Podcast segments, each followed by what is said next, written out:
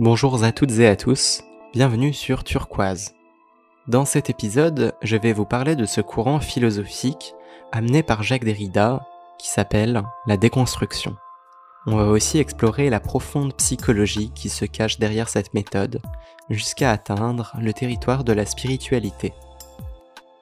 La déconstruction est un thème abordé en philosophie et en littérature, mais elle n'est jamais appliquée au domaine de la psychologie ou du développement personnel. C'est pourquoi aujourd'hui, je vous propose un plongeon dans ce concept et dans toutes ses ramifications. Peut-être que vous avez déjà entendu parler de Jacques Derrida. Peut-être que vous avez entendu parler du postmodernisme. Derrida fut le père de ce mouvement qui a eu de fortes répercussions dans les domaines des sciences sociales, de la philosophie et des arts. Ce penseur était l'un des plus influents philosophes du XXe siècle bien qu'il était très critiqué pour ses idées. Il était accusé d'être un nihiliste et de faire une attaque à la raison, à la vérité ou encore au système éducatif. Pour sa défense, je tiens à dire qu'une large part de son impopulaire héritage est due à une première prémisse cruciale mal comprise. Pour comprendre Derrida et la déconstruction, son approche philosophique, on doit se rappeler que le mérite de Derrida vient dans sa critique des institutions. En surface, son travail fut une analyse du langage, mais son œuvre au fond est une critique pivot des traditions, du monde académique et du monde des savoirs en général. Il fait une attaque aux partis politiques, aux structures politiques, à la bureaucratie. Il fait une attaque incisive envers les institutions. On pourrait croire que ces systèmes sont faits de bâtiments, de sites web, de numéros de téléphone, de documents et d'idéologies, mais profondément ces entreprises sont des traditions dans la manière de faire les choses, un langage, un système de mots et de phrases qui assemblés deviennent les fondations et le pouvoir de cette institution. Dans ses écrits, Derrida déconstruit par exemple la rhétorique du nationalisme, L'idée intéressante derrière cela, c'est de désarmer les bombes des identités que les nations et les États construisent pour se défendre contre l'étranger, contre le juif, l'arabe ou l'immigrant. Il faut que vous preniez conscience que Derrida écrivait à une époque vraiment différente d'aujourd'hui. Aujourd'hui, les institutions se sont multipliées, fracturées et démocratisées à un point si complexe qu'il devient très compliqué de saisir leurs contours. Mais dans les années 60, la plus grosse institution dans le monde était l'US Army. À cette époque, elle menait une guerre injuste et illégale au Vietnam par proxy contre la seconde plus grosse institution. La seconde plus grosse institution de l'époque, c'était l'Union soviétique, et elle sortait tout juste d'un scandaleux abus de pouvoir dans l'histoire de l'humanité. Une terreur qui a tué des millions et qui a drainé l'âme de beaucoup dans un autre courant plus idéologique cette fois, le marxisme. Tout cela sans mentionner la Chine de Mao, les guerres impérialistes, le colonialisme et les abus menés au nom du néolibéralisme.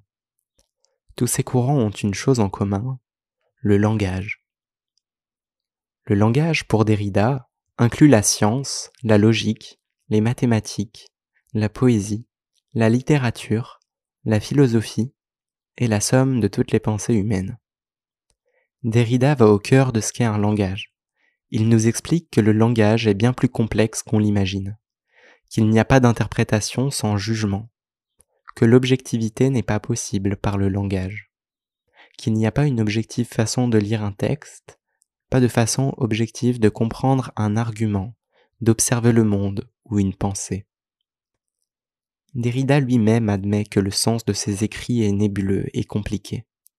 Il dit qu'il n'y a pas de vérité, que les interprétations d'un texte sont infinies. Il nous explique quelque chose éminemment important au sujet des symboles. Le langage fonctionne avec des symboles, et ces symboles sont une chose assez fascinante en réalité. Écoutez ça, écoutez la chose remarquable à propos d'un symbole. Un symbole est une chose qui représente une chose qui elle-même n'est pas cette chose. Un symbole n'est par définition pas la chose à laquelle elle réfère. Les visions postmodernes s'accordent sur le fait que toute la tradition intellectuelle occidentale est logocentrique. C'est une façon compliquée de dire que dans notre tradition intellectuelle, dans le discours académique, en sciences, en littérature, en philosophie, il y a toujours eu depuis Platon et Aristote cette accentuation excessive sur les mots et sur le langage. Cette absolue croyance que les mots, le langage et la logique peuvent décrire le réel et la vérité. Derrida nous dit que les penseurs cherchent à établir une objectivité, une normativité, une sorte de métanarration derrière les mots. Les penseurs cherchent à détenir la vérité pour la partager ensuite au monde. Derrida, lui, prend le contre-pied et dit que ce n'est pas possible de détenir la vérité. Il n'est donc pas un penseur traditionnel. Il utilise beaucoup la relativité et il explique qu'il n'y a pas de définition canonique d'une chose. Le problème du langage, c'est qu'il fonctionne avec des distinctions, des catégories, des dichotomies et des opposés binaires. C'est maintenant que la déconstruction entre en jeu. Derrida va expliquer avec le mot déconstruction qu'il va déconstruire tous les opposés binaires, toutes les dichotomies, toutes les catégories et toutes les hiérarchies qui ont été construites. Vous êtes-vous déjà rendu compte que chacune de vos pensées est faite de dualité Qu'elle fonctionne avec des concepts qui s'opposent les uns aux autres. On oppose par exemple humain contre animal, raison contre intuition, nature contre culture, intérieur et extérieur, esprit contre corps, science contre spirituel, abstrait et concret, le bien et le mal, le noir et le blanc, la lumière et l'obscurité, réalité contre illusion, pratique contre théorique. Pour que notre pensée fonctionne, elle doit créer ces dualités. Mais ce que Derrida veut montrer, c'est qu'une chose est aussi définie par son contraire. Par exemple, le mot réalité est juxtaposé contre le mot illusion. Le mot réalité est aussi défini par son opposé, car on comprend seulement le mot réalité en l'opposant au mot illusion. Le problème pointé du doigt par Jacques Derrida, c'est qu'on attribue un privilège à l'un des deux côtés de cette dualité et on marginalise l'autre. Un bon exemple de cela serait rationalité contre émotion. Généralement, dans la société occidentale, on privilégie la rationalité et on marginalise les émotions. La rationalité et les faits nous parlent, alors que nos émotions sont difficiles à saisir. On dit qu'on peut compter sur la logique, on dit que les émotions vont et viennent, qu'elles ne sont pas fiables. Ce que Derrida faisait dans ce cas, c'est de déconstruire cette dichotomie et cette manière de mettre une notion plutôt qu'une autre sur un piédestal. Il aurait pris les deux notions et aurait réinterrogé les jugements entre ces deux notions. Par exemple, pour ces deux notions, rationalité et émotion. On pourrait prendre l'exemple d'une personne qui a un dysfonctionnement dans le cerveau droit. Son cerveau gauche peut marcher à merveille, mais si le côté droit, lié aux sensations, et aux émotions est dysfonctionnelle, cette personne ne pourra même pas faire certaines actions qui nous apparaissent basiques, comme enfiler une paire de chaussettes le matin. Parce que pour faire une action, on doit avoir une émotion qui crée un appel pour faire la chose. Nos émotions nous obligent à manger, par exemple. Nos émotions passent outre la rationalité. On pourrait même dire que nos émotions nous dicte ce que nous allons rationaliser à nous-mêmes. Pendant des années, nous avons privilégié le rationnel et marginalisé les émotions.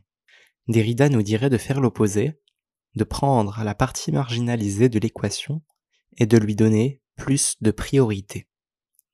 Le but, c'est d'explorer les deux facettes d'une dualité pour s'apercevoir qu'aucune des deux notions n'est supérieure à l'autre. Pour donner un exemple, je pourrais prendre réalité contre illusion. je vous laisse remarquer que le mot illusion a une connotation négative. Les rêves ont une connotation négative. Les gens sont toujours à la recherche de la réalité. On s'attache au réel. On cherche ce qui est réel. On fuit l'illusion. On a peur des images et des hallucinations. Et si on veut rejeter quelque chose, on dira que c'est tout simplement une illusion. Juste une hallucination. Juste un rêve. On aime le réel, ce qui est tangible, solide, physique, matériel. On dit que la science fait l'investigation de la réalité et que la spiritualité fait l'investigation de l'illusion. La réalité est privilégiée, les illusions sont marginalisées. Le travail de déconstruction est de casser toutes ces idéologies, toutes les structures d'opinion pour se retrouver confronté à l'ensemble du monde dans sa globalité. Derrida dit que la philosophie essaye de régler la question du sens. La philosophie académique a un biais cognitif qui est de construire toujours plus. Elle essaye de construire un château de cartes. Pour cela, elle utilise des concepts et elle les range dans des cases. Un post-moderniste critiquera le fait que toute l'histoire n'est en fait qu'une série de grandes narrations avec lesquelles nous sommes éduqués. Des points de l'histoire soigneusement sélectionnés, arbitrairement connectés entre eux, pour créer une sorte de narration ou une image qui n'était pas vraiment là à l'époque. C'est juste plus simple pour nous de le penser comme ça, car nos cerveaux sont toujours en train de tout simplifier. Mais si on veut être honnête, on est obligé de se dire que la réalité et l'histoire, par exemple, était bien plus complexe qu'on ne le pense. On doit admettre que tout ce qu'on a appris à l'école sur l'histoire était une fiction. L'histoire est une fiction. Et beaucoup de gens trouvent ça énervant. Il y a une sorte d'attachement à notre construction et à notre histoire.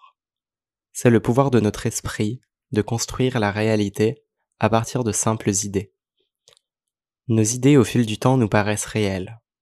Mais une idée ou un concept est toujours une simplification de ce qui est vraiment. Finalement, ce que veut dire Derrida, c'est que notre tradition intellectuelle a voulu capturer la vérité avec des mots. Et la vérité, c'est qu'on ne peut pas capturer la vérité avec des mots. Parce que les mots ne sont que des différences. Rien de plus. La méthode de Derrida, voici comment ça marche. Vous prenez n'importe quel argument, thèse ou modèle, et vous commencez à questionner ces distinctions conceptuelles jusqu'à voir les limites de ce système. C'est un exercice de scepticisme. Il faut prendre le contre-pied de nos propres idées sur le monde en questionnant les distinctions qui sont privilégiées dans notre esprit. C'est l'essence de la déconstruction. Vous pouvez utiliser cette méthode pour exercer votre sens critique, pour faire de la poésie, de la linguistique, de la science ou de la philosophie. Maintenant, quel est le résultat final de toute la pensée de Derrida? On peut retenir qu'un concept est une pure possibilité de jeu. Aucune thèse ne peut être avancée à propos d'aucune chose. Aucun argument n'est valable pour ou contre quelque chose, parce que la déconstruction est la remise en question de toutes les vues théoriques. C'est l'effondrement de toutes les hiérarchies, c'est l'effondrement des structures de pouvoir, c'est l'effondrement de toutes sortes de privilèges accordés à une idée. Le but de la déconstruction est de devenir détaché, à la dérive, jusqu'à ce que vous n'ayez plus de point de référence auquel vous, vous raccrocher. La seule chose qui en résulte est cet infini jeu de possibilités. Pour prendre mon exemple, dans mon podcast, j'utilise des idées et des concepts. Je me sens libre de le faire, mais j'essaye toujours de me rappeler qu'en faisant ça, je construis un château de cartes, et que je tomberai forcément dans des paradoxes dans ma pensée. Ce que veut dire aussi la déconstruction, c'est que toutes les questions philosophiques sont sans fin. Les questions que l'on peut se poser n'ont pas de limite. Peut-être que vous pensez que la philosophie est juste de la masturbation mentale, comme courir derrière votre queue. Eh bien, Drida dit que c'est exactement ça. Vous ne pouvez jamais boucler une question philosophique au niveau du langage, parce que tout le langage tourne autour de lui-même dans une danse sans fin. C'est précisément pourquoi les philosophes ont traité des mêmes questions à propos de l'existence, de la moralité, des normes, de la justice, de la liberté, de la vérité, et manifestement aucune question n'a été bouclée jusqu'à maintenant. La seule manière de répondre à ces questions de construire un château de cartes. Mais au fil du temps, les philosophes se succèdent avec leur château de cartes personnel en soufflant sur ceux des autres. Tout le monde construit son château de cartes de sens. Ce point nous emmène maintenant sur l'impact qu'a eu Derrida sur la culture dans son ensemble. La plupart des intellectuels l'ont vu comme un nihiliste ou comme un vecteur d'idéologie dérangeante. Dans les 10-20 premières années qui suivirent, le postmodernisme a eu quelques suiveurs, mais ça a plus ou moins été interprété comme un courant relativiste. Il y eut aussi des retombées en politique. Le postmodernisme a érigé des valeurs contre l'establishment et les idéologies politiques. Puis certains ont commencé à utiliser cette idéologie de la déconstruction pour justifier tout ce qu'ils voulaient justifier. Très largement, le postmodernisme a été déconstruit et mis sur le banc de touche par la plupart des gens on va dire que c'est juste pas assez pratique comme système pour accomplir nos objectifs mondains. Les gens ne savent pas trop quoi faire de cette philosophie. Et puis, admettons que nous acceptons les idées de Derrida, qu'on accepte que tous les concepts sont des châteaux de cartes. Où est-ce que ça nous mène? La plupart des gens sont des gens qui cherchent la pratique. Ils se demandent qu'est-ce que je vais faire avec ça? Comment peut-on appliquer ça? Pour la plupart des gens, ces idées ne paraissent pas concrètes. On se dit parfois qu'il y a des choses plus importantes à faire que de se préoccuper d'un courant philosophique. Est-ce que Derrida a parlé des applications pratiques dans son système de pensée? Difficile à dire. On peut tirer dans un premier temps la conclusion que notre ego peut utiliser la relativité à son avantage et l'utiliser comme une arme pour défendre l'objectif qu'il veut accomplir. C'est une des choses qui a terni l'héritage du postmodernisme, et c'était vraiment prévisible. L'importance de Derrida n'est pas seulement dans sa subversivité. Il était une arnaque intellectuelle et son importance réside dans le fait qu'il a réussi à duper un grand nombre de personnes dans le milieu intellectuel en leur faisant croire qu'il avait fait une grande découverte. Tout ce que Derrida a affirmé, il l'a aussi nié. Depuis une perspective logique, la seule manière de lire Derrida serait d'ajouter un ou pas après chacun de ses arguments. Si Derrida veut critiquer toute la tradition intellectuelle occidentale, qu'elle est logocentrique et que c'est une mauvaise chose, dire cela serait rentrer dans le jeu du logocentrisme. S'il nous semble que les conceptions de Derrida nous mènent nulle part, c'est parce que c'est le cas. Ce n'est pas le rôle du langage de nous emmener quelque part.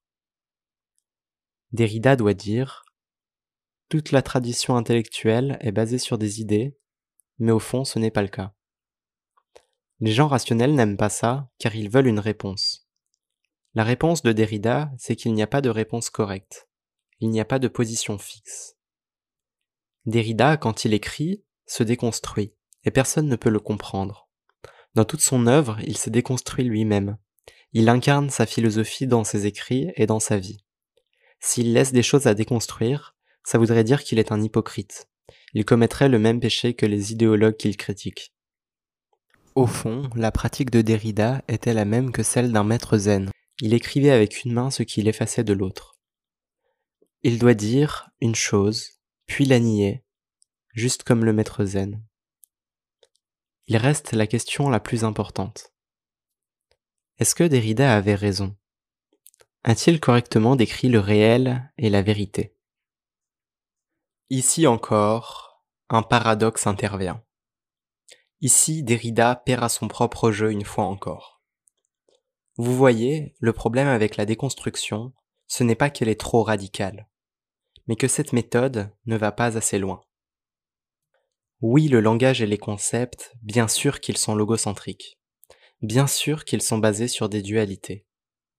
Mais il y a un niveau que Derrida n'a jamais exploré. La déconstruction, au niveau où Derrida l'a présentée, était incomplète. Pour aller plus loin, je vais devoir vous expliquer un concept appelé non-dualité. Selon Wikipédia, la non-dualité est un enseignement de plusieurs traditions tels que l'hindouisme, le bouddhisme, le taoïsme ou le soufisme, qui offriraient à l'homme de réaliser sa vraie nature par la compréhension intime qu'il ne fait qu'un avec le tout. Pour moi, quand on parle de vérité avec un grand V, on parle d'une chose qui n'est pas subjective. On parle de choses qui transcendent la nature relative de nos pensées. Les méthodes de la non-dualité comme le zen nous offrent une forme plus avancée de déconstruction en voulant nous amener à des réalisations intérieures. La déconstruction de Derrida était une déconstruction ciblée au niveau du langage et des concepts. Derrida était pris dans l'académisme, la philosophie, la littérature, et il n'est jamais allé plus loin dans sa déconstruction. En parlant de déconstruction des écrits philosophiques, il s'est approché de la non-dualité. Mais sa version de la non-dualité était juste conceptuelle. Il comprenait une chose très importante.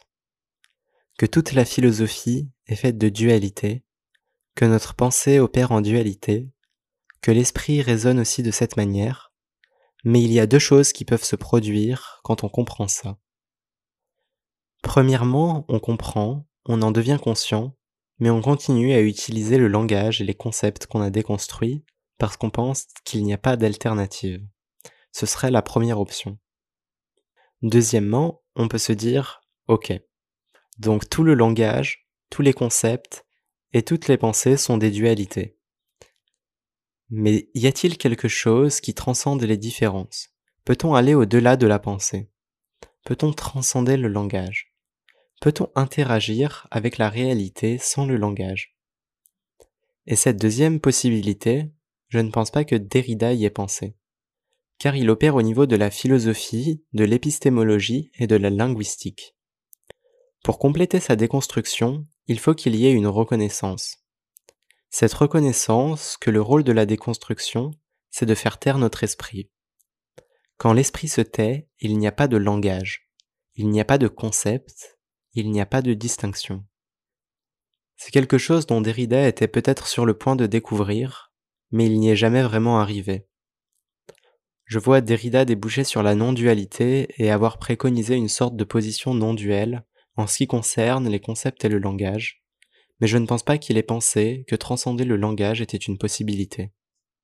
Il pensait peut-être que le seul accès que l'être humain peut avoir à la réalité passe par le langage. Je veux vous lire maintenant une citation de David Loy, qui est un maître zen très intéressé par l'idée de la déconstruction de Derrida. Il identifie précisément ce problème auquel la déconstruction est confrontée lorsqu'on la regarde avec une vraie perspective non duelle éclairé par quelqu'un qui a étudié et incarné les enseignements zen. Voici ce qu'il dit. Ce qui est intéressant avec la déconstruction de Derrida, d'un point de vue bouddhiste, c'est qu'elle est logocentrique. Ce qui doit être déconstruit, ce n'est pas seulement la langue, mais aussi le monde dans lequel on vit et la façon dont nous y vivons, emprisonnés dans nos propres cages de concepts et de pensées.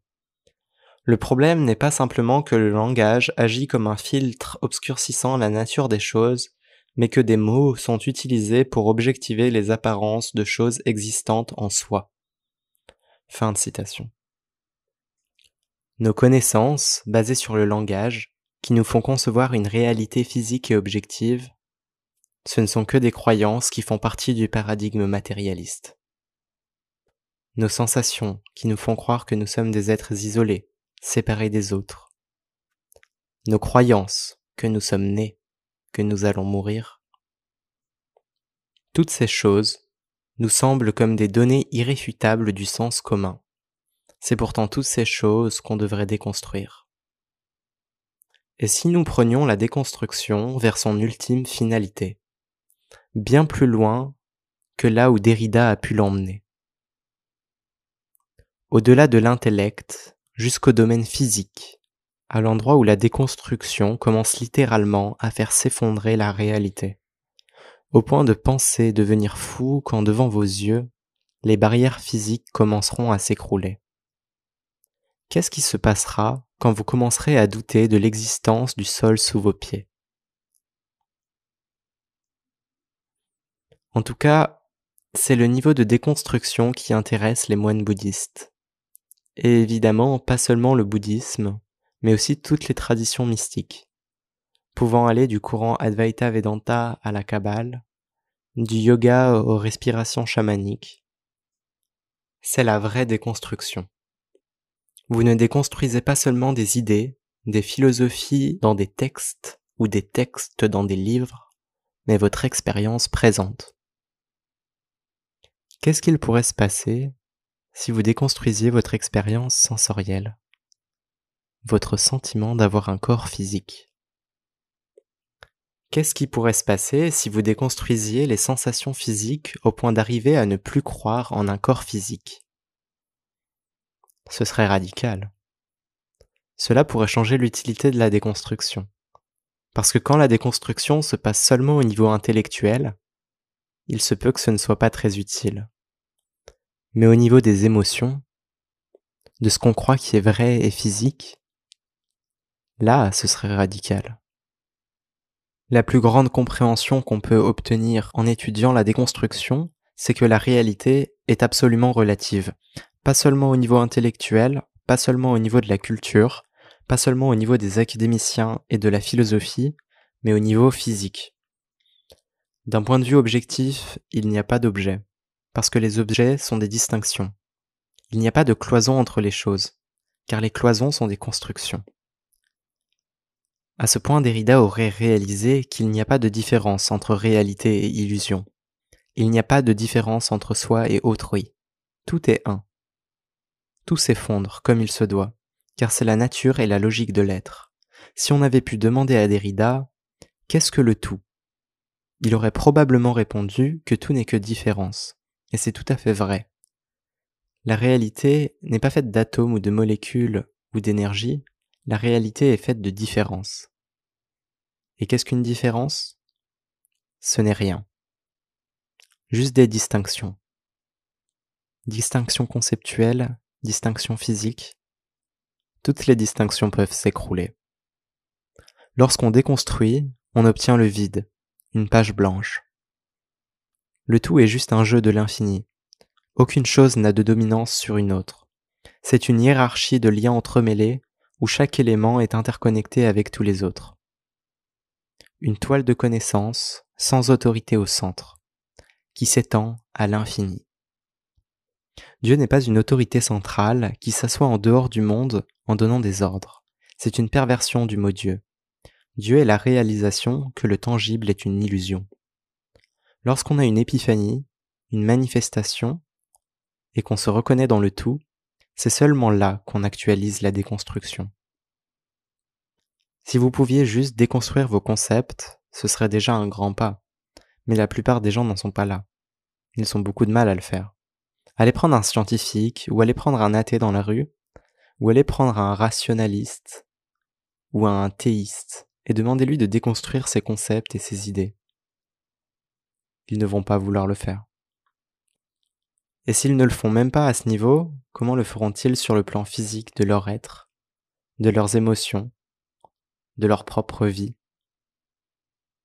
Ce qu'on devrait faire, c'est partir du niveau conceptuel puis laisser la déconstruction se creuser elle-même une voie pour atteindre et éroder toutes nos croyances, tous nos concepts, jusque dans le fond de notre pensée. C'est à ce moment-là que vous entrerez dans une vraie spiritualité. C'est là que vous entrerez dans du vrai mysticisme. C'est là que vous entrez dans la non-dualité. Et ça, c'est la part de vérité que partagent toutes les religions. Mais bonne chance pour convaincre un religieux ou un scientifique de cela.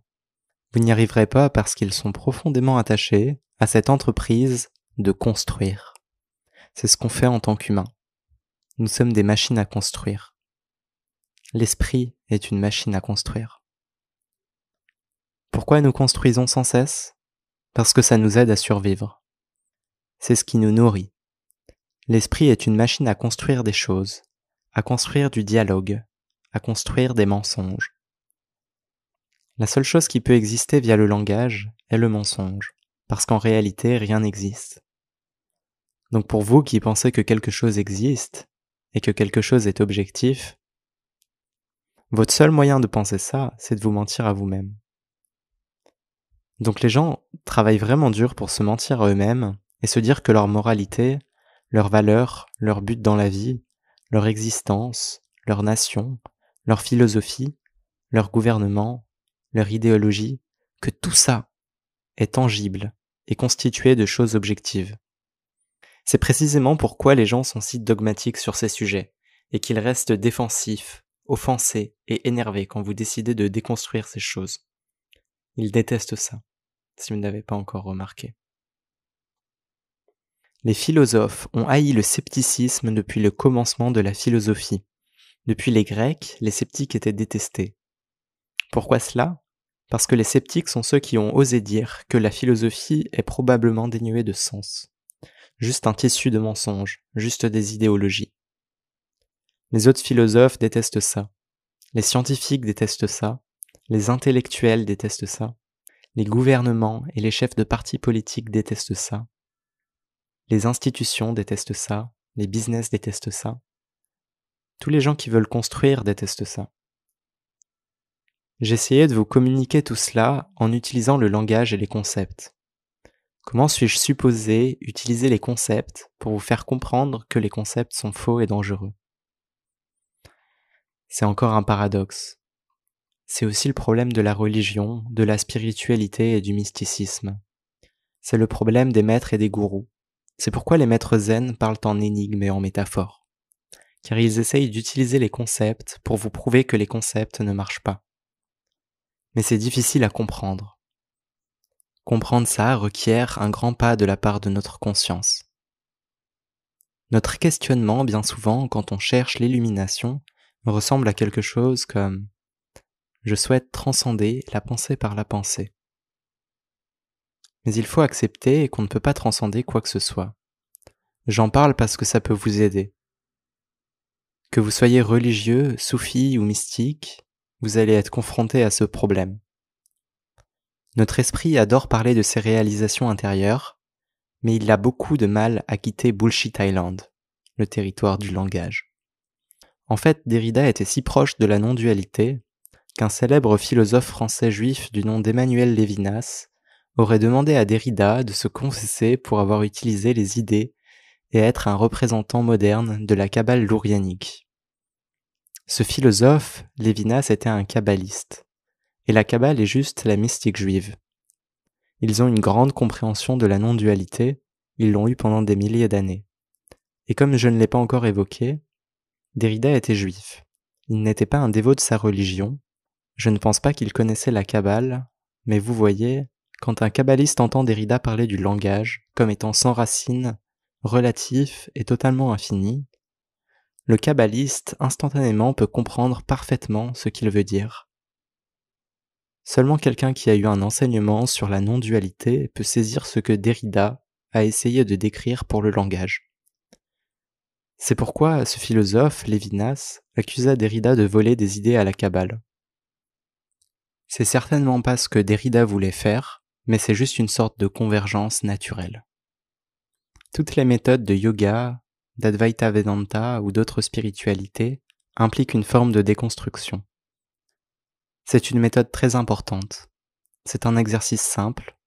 Ça consiste à s'asseoir et à essayer de déconstruire ce que l'on est, jusqu'à atteindre la vérité. Ceci n'est pas un processus de construction. Ça n'ajoute rien à votre personnalité c'est un processus destructif. Les gens détestent se déconstruire, ce qu'ils veulent c'est se construire toujours plus, à la manière d'un ego spirituel, d'un super-ego, ultra spirituel et ultra bienveillant. Mais il se trouve que l'illumination et la spiritualité sont vraiment l'exact opposé de cela. J'espère que cet épisode vous a été utile. Merci pour votre soutien et vos retours. N'hésitez pas à partager si ça vous a plu et à la prochaine.